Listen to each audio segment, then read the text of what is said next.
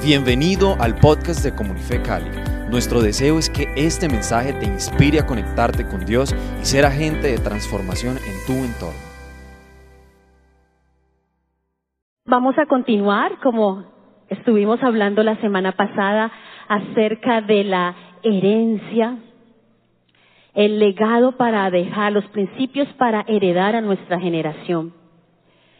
Recordemos entonces que estuvimos viendo ¿Qué es herencia?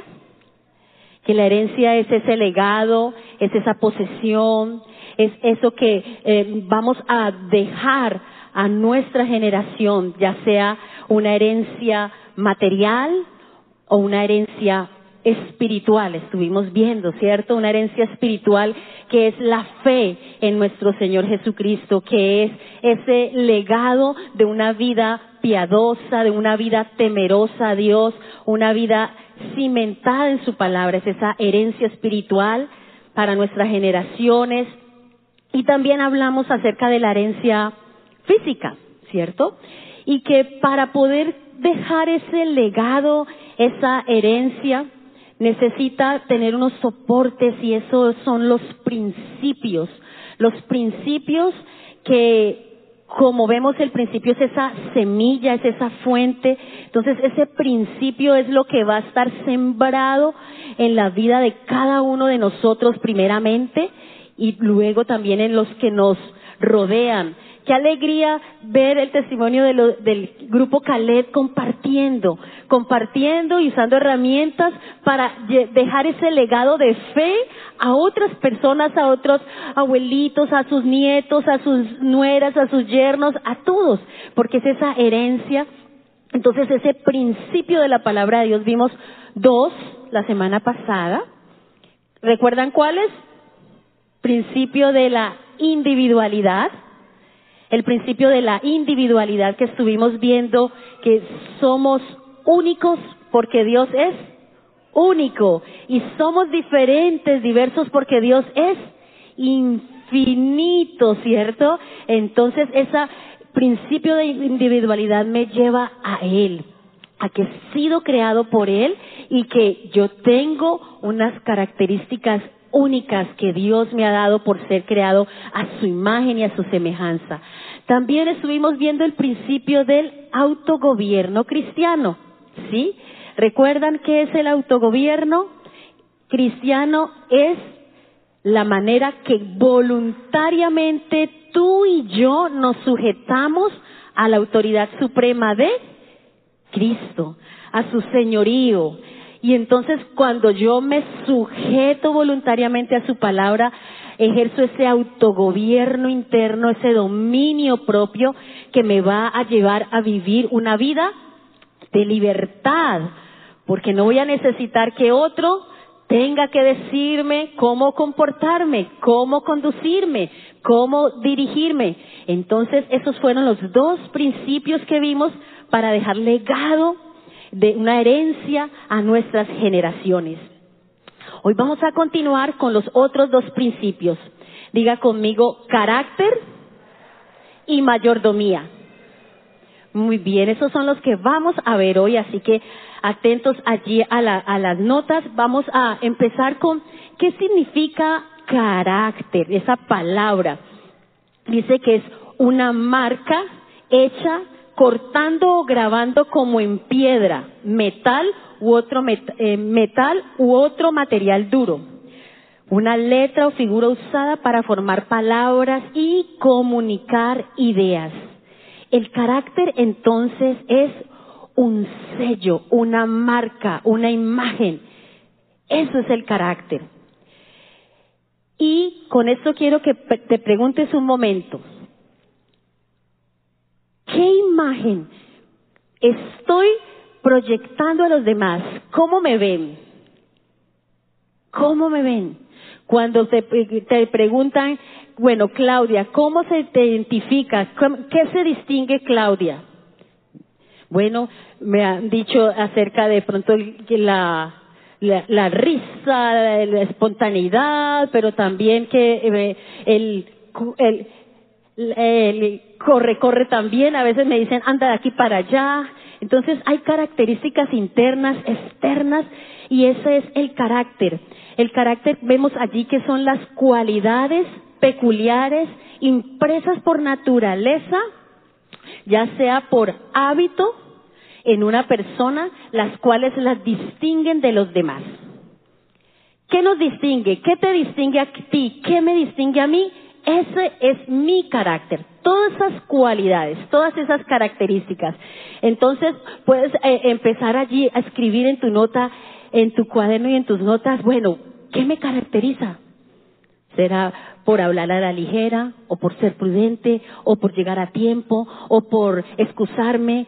¿Qué me caracteriza? Porque eso es lo que soy realmente yo. Y viene una, una imagen que el carácter tiene que ver con la imprenta.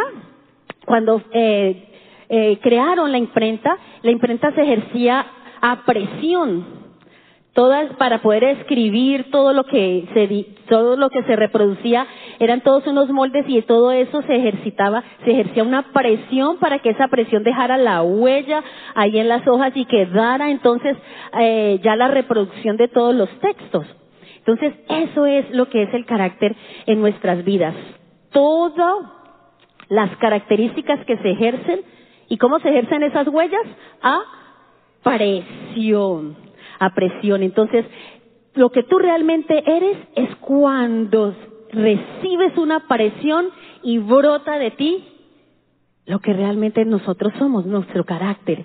Entonces vamos a, evaluar y a mirar cuáles son esas características y quiero que leamos Romanos 8:29. ¿Qué es lo que la palabra de Dios nos invita a que se refleje en nuestras vidas? Vimos la semana pasada, hemos sido creados a su imagen, ¿cierto? Pero ¿por qué será que a veces se reflejan cosas que no parecen muy parecidas a Cristo? Bueno, cuando nosotros venimos y ejercemos ya el autogobierno que es mi rendición a Cristo, la rendición que cada uno de nosotros ha tenido un momento en su vida y, dice, y reconoce a Jesús como el Señor de su vida, empieza ese proceso de transformación para poder reflejar la imagen plena de Cristo en nuestra vida, porque ha sido eh, enturbiada por el pecado. ¿Sí? Entonces Romanos 8:29 nos habla y nos dice así para que leamos juntos, por favor, Romanos 8:29. Porque a los que antes conoció, también los predestinó para que fuesen hechos conformes a la imagen de su Hijo, para que Él sea el primogénito entre muchos hermanos. Muy bien. A los que escogió, ¿a quiénes ha escogido el Señor? A todos nosotros, ¿cierto? Nos ha escogido por su gracia. ¿Y cuál es el propósito para que, nos, que de ser escogidos, de que Dios nos ha llamado? Ese propósito es que seamos transformados a a la imagen de Cristo, a la imagen de su Hijo. Y esa es la formación del carácter de Cristo en nosotros. Ese carácter entonces no es instantáneo. Nosotros nacemos de nuevo por la obra del Espíritu Santo. En un abrir y cerrar de ojos es la obra sobrenatural de Dios. ¿cierto? Pero ya el proceso de formación del carácter de Cristo, cómo responde Jesús, cómo actúa Jesús, cómo piensa Jesús, ese carácter de Él en nuestras vidas no es instantáneo. No es instantáneo. ¿Cuántos quisieran que fuera instantáneo? ¿cierto? Pero no, se forma, es un proceso de toda la vida y es un proceso que se, que se realiza por medio de las elecciones las decisiones y los hábitos que tú y yo desarrollamos día a día. Diga conmigo, día a día. Día a día se forma ese carácter en nuestras vidas por las decisiones. ¿Cuáles decisiones? Esas decisiones que yo someto al señorío de Cristo. Las decisiones de obediencia. Y entonces vemos aquí cómo todos estos principios se entrelazan. Esa individualidad, autogobierno que me sujeto a Cristo y decido obedecerle para formar hábitos en mi vida que me van llevando a esa transformación. El carácter no, entonces, eh, no es instantáneo, lleva todo el proceso de toda la vida, pero vamos a ver que no es en nuestras fuerzas y aquí es donde gracias a Dios por su por su abundante gracia que no nos deja solos y es y nos ha dejado a su Espíritu Santo, como vemos en la en el siguiente versículo. Quiero que leamos por favor aquí en segunda de Corintios 3:18. Dice así: Así leamos juntos. Así que todos nosotros a quienes nos ha sido quitado el velo, podemos ver y reflejar la gloria del Señor. El Señor, quien es el Espíritu, nos hace más y más parecidos a Él a medida que somos transformados a su gloriosa imagen, a su gloriosa imagen. ¿Por medio de quién viene ese proceso de transformación? El Espíritu de Dios en nuestras vidas. El Espíritu de Dios que nos inquieta y nos dice, hey, respondiste feo. Entonces el Espíritu de Dios que nos redarguye y ahí entonces yo tomo la decisión, sí, respondí feo. Perdón, Señor. Y entonces empiezo a generar un fruto, un una decisión y un cambio que me lleva a formar un hábito de, de tomar el hábito y la costumbre hablar, hablar menos y escuchar más, digamos, como está en la palabra. Prontos para oír, tardos para hablar. Y voy formando el hábito. Me den freno para hablar, freno para hablar. Y allí cuando decido obedecer un ejemplo en mi vida, freno para hablar y desarrollar esa prudencia o desarrollar esa no hablar a la ligera, es sujetarme a esa palabra de Dios para formar ese hábito de no hablar a la ligera, de frenar las palabras. Y entonces allí, poco a poco, se va haciendo, se va formando esa imagen de Cristo en nuestras vidas. Quiero que te preguntes un momento. Identifica tres hábitos fuertes, buenos en tu vida. Tres. Piensa un momento, bueno, tres porque también es valioso que reconozcamos, bueno, en que hemos dado ya fruto, ¿cierto? Porque dice que es a medida que somos transformados. Bueno, yo creo que desde que conocí al Señor hace 28, 30 años, ahora sí creo que soy diferente algo a la Claudia de antes, miedosa, insegura, eh, eh, eh y buscando eh, aceptación hay fruto en nuestra vida, la reconozco en mi vida, yo también aprende a reconocer en tu vida ese fruto. Pero también ahora, y te invito a que identifiques, bueno, un hábito, un, un hábito que debo trabajar. Y piensa y pregúntale al Espíritu Santo, bueno, ¿cuál? O si no, pregúntale al esposo o a los hijos, que eso se lo dicen rapidito. No lo dicen rapidito. Entonces identifiquemos, bueno, ¿cuál? ¿Cuál? Porque son decisiones. El carácter de Cristo no se va a formar en mí así simplemente, no solamente porque ore, que es necesario, necesitamos y hay que formar esos hábitos.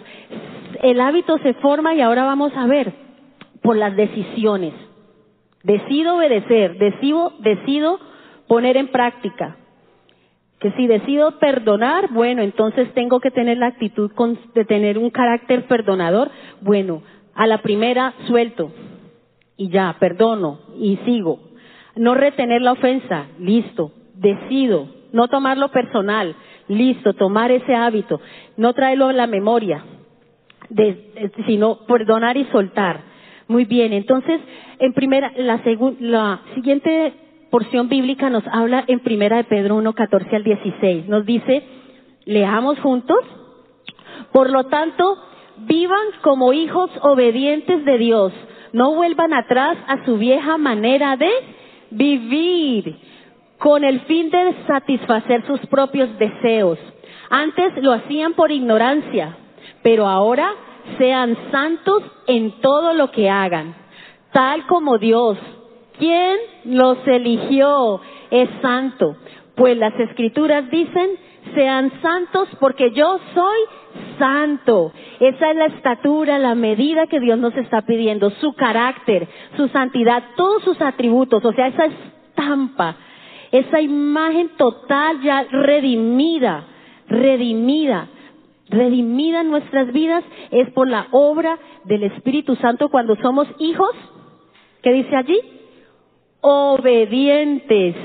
Y esa obediencia viene cuando me sujeto a su palabra, ese autogobierno, obediencia, rendición. Y nos ha dado esas, esas, es su palabra y ese llamado y nos ha dejado también ahí en, en Primera de Pedro nos habla que nos ha dejado preciosas promesas. Su palabra, para que por su palabra que la pongamos en práctica, nos haga partícipes de su naturaleza divina. Su palabra cuando la pongo en práctica de ser generoso, cuando pongo en práctica de, de eh, hablar con, con sazón, cuando pongo en práctica la palabra, cuando dice que, que eh, amemos a los enemigos, al, al que me es difícil de amar, todas esas palabras que yo pongo en práctica, la obedezco, me, me, hace partícipe de su naturaleza divina, de su imagen, de su carácter, de su carácter. Entonces, también en la palabra nos habla, eh, allí en Pedro, quiero devolverme, no está allí, en primera de Pedro, en el versículo 5 voy a leérselas, porque nos está hablando en el versículo 14 de, de esas promesas y de esas ser partícipes, pero también en el 5 le voy a leer esto. En vista de todo esto, esfuércense al máximo por responder a las promesas de Dios, complementando a su fe con una abundante provisión de excelencia moral. Entonces vamos a hacer esta receta, ¿sí? Llegan conmigo a estos pasos de esta receta que nos está dando Pedro. Dice, complemente a mi fe, diga entonces fe, fe, la completo con excelencia moral, excelencia moral, ¿sí? Escuchemos ahora, a esa excelencia moral agréguele conocimiento, conocimiento. Y al conocimiento, control propio o dominio propio. ¿Sí? Luego ese dominio propio, eh, se me perdió, perseverancia. Perseverancia, diga perseverancia. Muy bien. Ahora vamos a ver a esa perseverancia, dice también sumisión a Dios. Y esa sumisión de Dios, afecto fraternal. ¿Qué quiere decir lo que Pablo nos está diciendo? Que a la fe que tenemos nosotros en Cristo no la debemos dejar sola. Debemos entonces manifestar esa fe por medio de un carácter y dice una excelencia moral. Y esa excelencia moral viene es por ese carácter de Cristo en nosotros cuando ejercemos ese dominio propio. Mire que ahí lo menciona, ese dominio propio. Y a ese dominio propio dice perseverancia. Y un sinónimo de esa perseverancia es ser disciplinado. Disciplinado. El carácter de Cristo en nuestras vidas se forma por disciplinas, por hábitos, por decisiones diarias. Porque como habla la palabra, nuestras acciones, nuestra fe no es solamente de palabras, sino de hechos. Que la fe que nosotros vivimos la mostremos con hechos, manifestando el carácter moral de Cristo en nuestras vidas. Entonces, con todo esto que les he hablado acerca de que el carácter es esa imagen que es de Cristo en nuestras vidas, que se forma por decisiones diarias y hábitos continuos, vamos a ver entonces eh, unos puntos que quiero compartirles, cómo desarrollar ese carácter en tu vida, en mi vida, y así poderla instruir en nuestros hijos y ser instrumentos para para que otros también desarrollen ese carácter. Y el primero es cuidar el corazón. Cuidar el corazón porque del corazón mana la vida. Mira, la raíz de todo pecado en nuestras vidas y empezó en el jardín fue el orgullo, la rebelión. Hacer lo que yo quiera, lo que me provoque. La rebelión. Y la manera de nosotros guardar el corazón es estar pendientes de cualquier cualquier brote de esa rebeldía en mi vida, de esa independencia. La rebelión llevó, la rebelión llevó a la muerte, pero Cristo vino a mostrarnos el camino excelente de la humillación, es el camino de la rendición.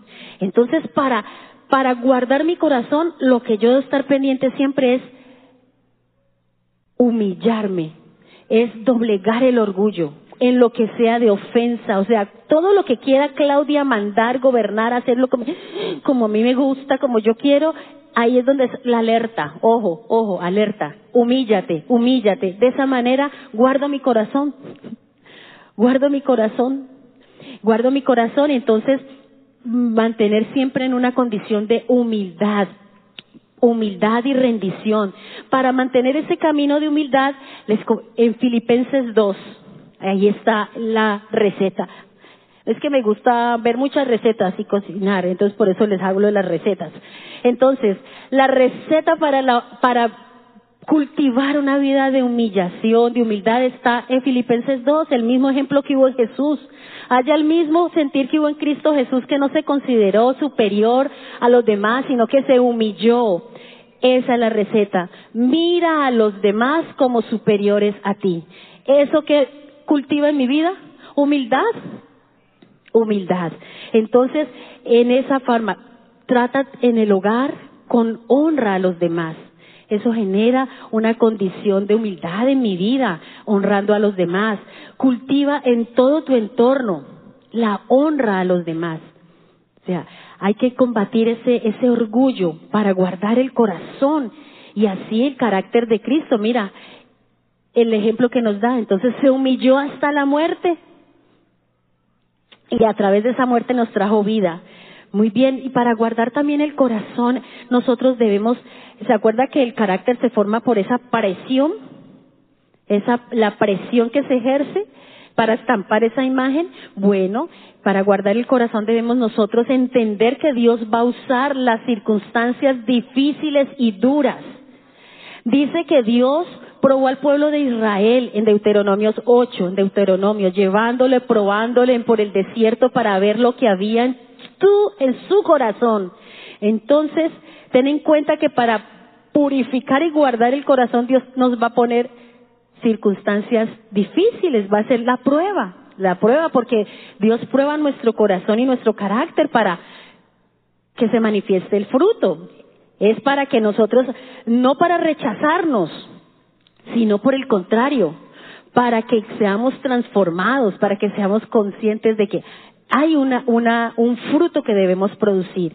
Ese es. Entonces, por lo tanto, debemos enseñar a nuestros hijos, por nuestro propio ejemplo, que las pruebas son parte de la vida.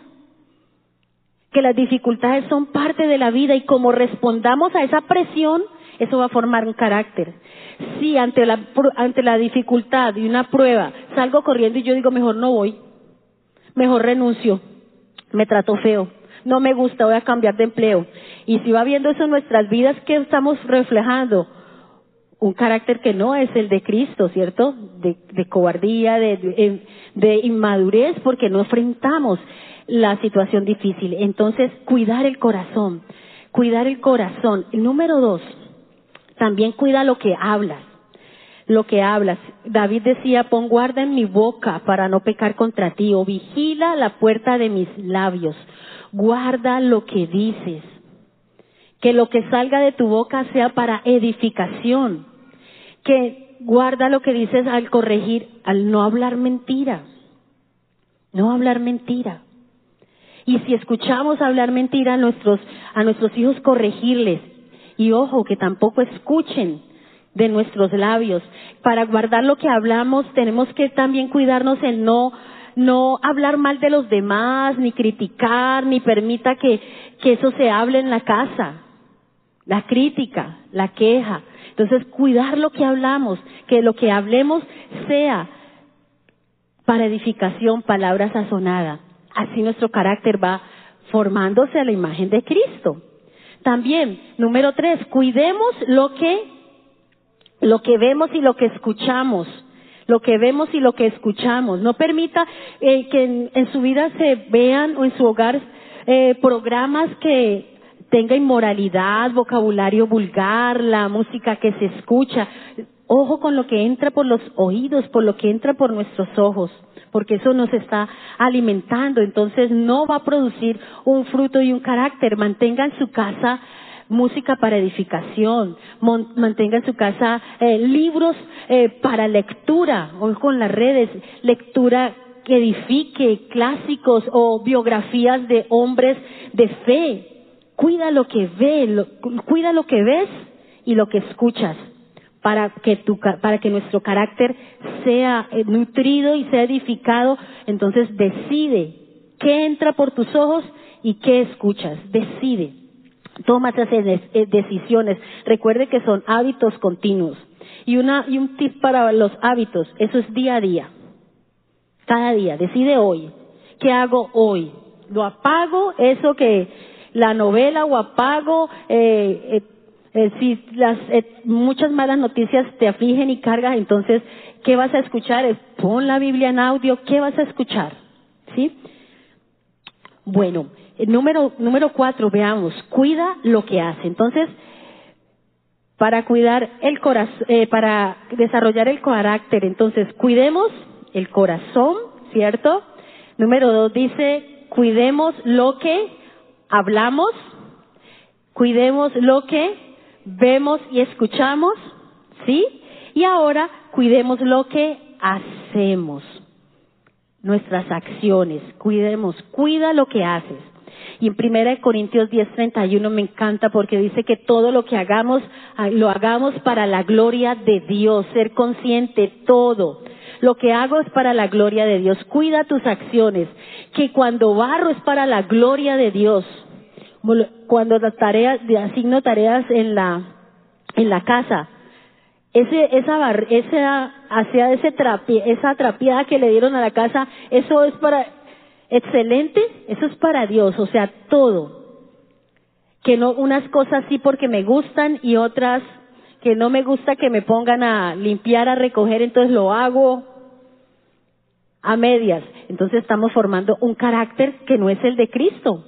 Todo lo que hagamos, lo hagamos para la gloria de Dios. Dice, entonces que instruyamos en casa. Y eso empieza con nosotros. ¿Qué hábitos tengo? Lo que uso, ¿lo dejo ahí donde lo usé? ¿O lo pongo en su lugar? ¿Sí? Hábitos diarios. Hábitos diarios. Entonces empieza a delegar tareas en casa, las mismas tareas que se te asignan, ¿cómo las haces? Con la excelencia, porque es para la gloria de Dios entregamos las tareas a tiempo, eso muestra tu carácter, eso muestra nuestro carácter. Eh, llegamos a tiempo a nuestras citas, eso muestra nuestro carácter. Entonces, ¿qué estamos haciendo? Lo que hago, todo, todo lo que hago.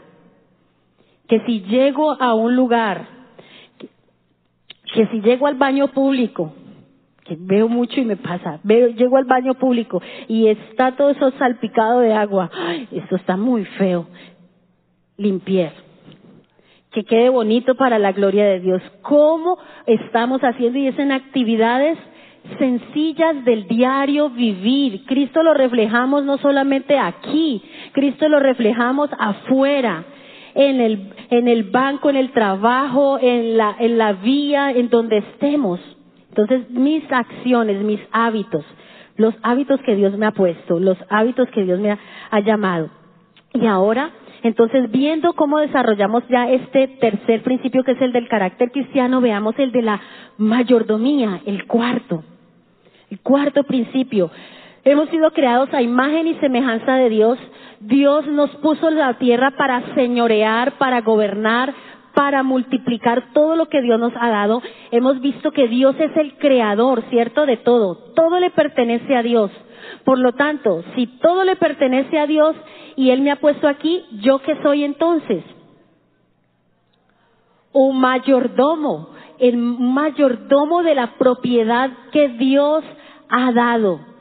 Tanto la propiedad que me ha dado a mí interna, yo soy mayordomo, ¿sabe? tu vida y mi vida no nos pertenece, son de Dios. ¿Cómo la estamos administrando? Los bienes, el sueldo, la casa, todo lo que tenemos no es nuestro, es de Dios. ¿Cómo lo estamos administrando? Entonces esa es la mayordomía, es la administración cuidadosa y responsable de la propiedad de otro. Cuando entiendo y vivo con la certeza de que todo le pertenece a Dios, ah, bueno, tengo que rendir cuentas. Tengo que rendir cuentas y como tengo que rendir cuentas, quiero tener todas las cuentas claras y en orden. ¿Sí? Entonces esa es la propiedad, la mayordomía. Vamos a, leer, bueno, Génesis 1.28 les hablamos. Eh, en Génesis 1.28 dice, leámoslo, luego Dios, lo, leámoslo, luego Dios los bendijo con las siguientes palabras, sean fructíferos y multiplíquense, llenen la tierra y gobiernen sobre ella, reinen sobre los peces del mar, las aves del cielo y todos los animales que corren por el suelo. Somos mayordomos de lo que Dios nos ha dado. ¿Cómo desarrollamos esa mayordomía, esa administración? Esa administración. Hay una frase que uno escucha mucho culturalmente. Ah, es que yo, la, yo lo trabajé, yo me lo merezco. ¿Cierto? O me lo sudé, me lo voy a gastar. ¿Cierto? Entonces, cuidado con esas ideas y esos, esos eh, patrones culturales. Nosotros como miembros del reino de Dios, como ciudadanos del reino de Dios, debemos tener otra cultura. Y esa cultura es que, número uno, para desarrollar esa mayordomía, debo ser consciente que Dios es el dueño de todo y enseñar a reconocer a nuestros hijos, a, a, los que están a nuestro alrededor, que Dios es el dueño de todo. Por lo tanto, debo administrar, debo administrar muy bien todo lo que Dios nos ha dado. Debo cuidar y respetar la propiedad. La propiedad, porque todo le pertenece a Dios y Él me lo ha puesto es administrar. Entonces, debemos enseñar a, a cuidar esa propiedad interna, la conciencia. Es lo primero. Nuestra conciencia. Esa, esa capacidad de escoger y elegir entre lo que es bueno y lo que es malo. Hay un versículo dice que Hijo mío, si los malos te tienden a pecar, no consientas. No cedas a tu conciencia. Si otro te invita, te dice, ay, pero es que solamente es una, una firmita aquí. Nadie se va a dar cuenta, es aquí autorizado, entonces es aquí que lo metemos solapado. Tranquilo. Dice, no consientas es la propiedad que debemos primero administrar, nuestra, nuestra conciencia, nuestra propiedad interna que Dios nos ha provisto. Entonces, enseñar en ello. Eh, cuidar y respetar esa propiedad, también la propiedad privada, los bienes de otros. Por lo tanto, respetar la propiedad intelectual, la propiedad de las ideas, la propiedad privada, Hablábamos en, en la de la individualidad de que cada uno tiene algo que Dios nos ha dado, debemos administrar. Entonces, cuidar y enseñar esa, esa administración responsable de los bienes. Dice también enseñar que el trabajo es una bendición. El trabajo no es una maldición como lo cantábamos y se cantaba por mucho tiempo. No, el trabajo es una bendición. En Génesis 1 dice fructificad y multiplicados. Ya en Génesis 3 fue el pecado. Dios nos puso a trabajar y Dios trabaja y Jesús dice mi Padre trabajo y yo trabajo. El trabajo es una bendición y es la herramienta que Dios nos ha dado. Enseñemos a trabajar, seamos modelo de personas que trabajan, que siquiera que hoy es viernes, ay que ya hoy es lunes, qué terrible. No, el trabajo es la bendición que Dios nos ha dado. Entonces, qué rico que es lunes, qué rico que es viernes, la bendición en todo tiempo. Trabajar, nada, nada es gratis. Estamos en una cultura que se quiere muchas cosas gratis, tan rico cuando todo es gratis. No, no es de Dios. Él nos dice, trabaja, el obrero es digno de su trabajo, de su salario. El trabajo es la bendición y esa es la recompensa de nuestro trabajo como mayordomos, como administradores. Entonces, enseñemos el trabajo de la bendición, enseñemos el buen manejo financiero y enseñemos la ética del trabajo. La ética con valor, con moral, con eh, valores, principios morales en el trabajo, con excelencia. Ah, es que esto no es mío, eso es del jefe. No, la, eh, eh, la, ética moral en todo lo que hacemos, los mejores, si estamos, eh, si estamos cosiendo los mejores hilos, las mejores telas, todo lo que usemos porque es para el Señor. En el manejo sano de las finanzas, entonces enseñemos a los hijos lo que es el, ahorro, lo que es la inversión, lo que es la austeridad, de que todo lo que gano no es para gastármelo y hablando de toda esta mayordomía, estamos trabajando con los niños en conexión con el reino de Dios y esos principios. Y hablándoles del trabajo. Y van a tener un campamento y han planeado con algunos padres unas actividades que a propósito de la salida hoy están vendiendo para que los apoyemos, porque como padres debemos enseñar a los hijos que el trabajo es una bendición y lo pueden hacer y lo podemos hacer con ellos en familia y enseñarles de que no todo es gratis y que todo y que todo y que solamente es pedir. ¿No? Dios nos ha hablado que produzca, produzcamos de lo que nos ha puesto en las manos para multiplicar, para dar. Entonces, muy bien, veamos también eh, este último punto de aprovechar bien el tiempo. El tiempo es la vida que Dios nos ha dado. Si malgastamos el tiempo, estamos malgastando nuestra vida. Entonces enseñamos a administrarlo bien con sabiduría, administrar el tiempo. Para ello, organícese, enséñele a los, a los hijos, usted mismo, haga con, con, con, su familia. Bueno, ¿qué vamos a hacer esta semana? Bueno, ¿en qué me voy a organizar para aprender? Bueno, ¿qué hábito quiero trabajar? Bueno, deseo mejorar eh, qué sé yo, un mm, una habilidad de manejar Word, digámoslo así, quiero desarrollar una habilidad y una competencia acerca del manejo de todas estas, eh, de, eh, digamos, de estas herramientas digitales. Bueno, entonces, ¿cuál hábito? ¿Qué día? ¿Qué hora? ¿Cuándo? Hábitos, hábitos, recuerda, hábitos. Y también hay un hábito, podemos malgastar nuestro tiempo cuando no hemos tomado decisiones de sabiduría, decisiones de sabiduría, decisiones. Entonces, mis amados, esta invitación con lo que Dios nos está llamando, a que dejemos un legado y una herencia para nuestras generaciones. Dios nos está invitando a que reflexionemos cómo estamos llevando nuestra vida. Porque todo comienza desde nosotros, ¿cierto? cómo estamos mirándonos a nosotros mismos, qué tanto estoy viviendo una vida rendida a su señorío, a su palabra, no a lo que yo creo, no a lo que a mí me parece, sino a lo que está escrito en la palabra. Te invito a que cada día pienses, esto que yo pienso es mío, me lo inventé, me lo enseñaron, o es lo que la palabra de Dios dice. Dios nos está invitando a que el carácter de Cristo sea formado en nuestro corazón, en nuestras vidas.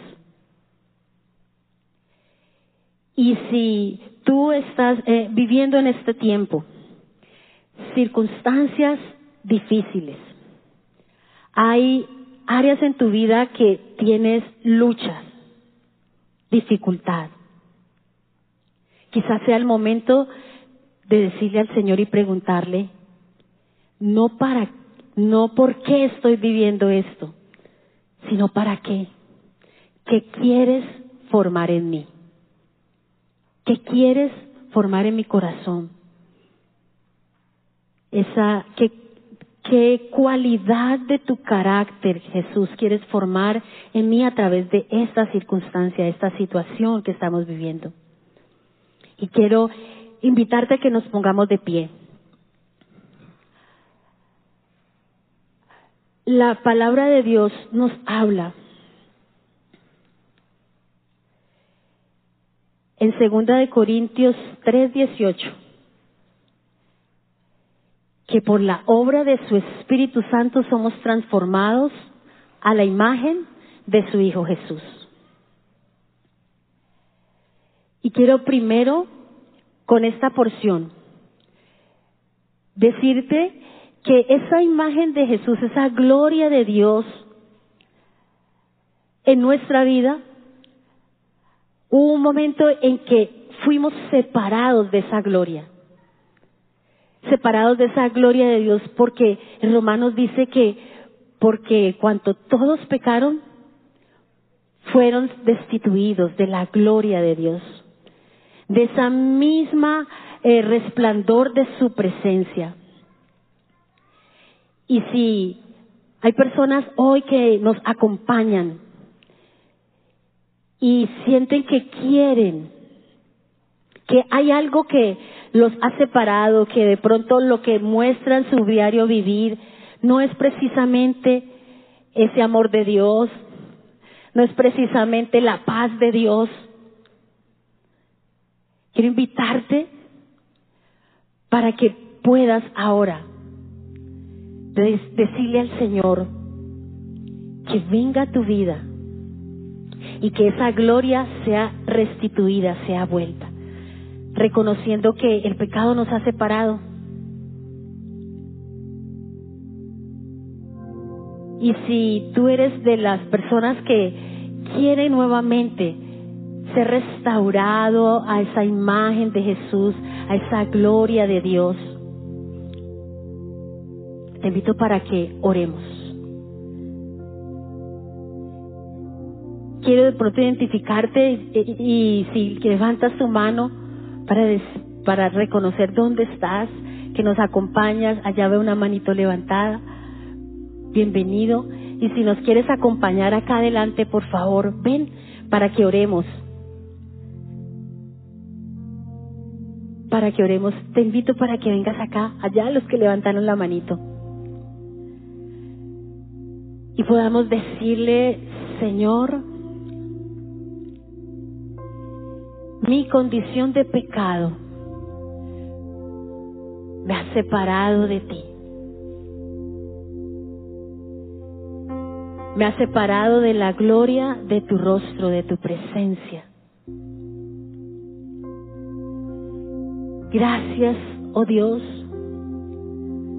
por enviar a, a tu Hijo Jesús Gracias Señor.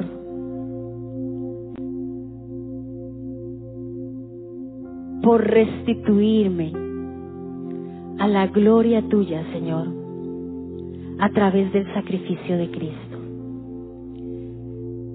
Gracias por tu palabra, gracias por tu presencia, permítame. Buenos días, gracias, te bendigo. Gracias, Señor por tu presencia, por restaurarme a la comunión contigo. Dile, gracias Señor, porque tú haces una obra nueva, una obra nueva, Señor, de restauración a tu reino, a la imagen de tu Hijo Jesús. Una nueva vida comienza en ti, una nueva vida comienza en ti a través de la obra del Espíritu Santo, a través de la obra del Espíritu de Dios. Gracias, Señor, en el nombre de Jesús. Te bendigo, te bendigo. Amén. Amén. Ahora también quiero invitar a toda la demás congregación a que podamos invitar al Espíritu de Dios una vez más y ponernos delante de Él, entregando cada área de nuestro ser que necesite rendirse y necesite ser transformada. Te invito para que oremos un momento diciéndole al Señor, Señor Jesús, reconozco los hábitos pecaminosos e incorrectos en mi vida. Ayúdame a ver los hábitos que no te glorifican. Ayúdame a reconocer aquello que es tropiezo en mí. Necesito ser transformada. Necesito el poder de tu espíritu, el poder de tu espíritu, Señor, para caminar cada día sujeto a tu voluntad. Necesito, Señor, que el carácter tuyo, que la imagen tuya se forme en mí. Dile, Señor, ayúdame a tomar decisiones, decisiones cada día que te honren, que te glorifiquen. Gracias por tu obra y quiero que cantemos nuevamente esa canción de la casa, porque dice que sea llena de la gloria de Dios. Y, Corintios dice que, eh, segunda de Corintios 3:18, que somos transformados de gloria y gloria a la misma imagen de Jesucristo, en la medida que ese, que ese velo ha sido quitado de nuestros ojos, en la medida que obedecemos a Dios, en la medida que implementemos en nuestra vida patrones acordes a su palabra, a su palabra. Y entonemos entonces con los muchachos. Pedirle al Señor que en nuestro corazón podamos vivir estos principios de libertad para, para que tu reino corra, Señor Ayúdanos, oh Padre, a reconocer cada día esta individualidad con la que nos has creado, Señor. Ayúdanos cada día a reconocer que debo rendirme cada día, tomar la cruz cada día, humillarme cada día y seguirte. Señor, que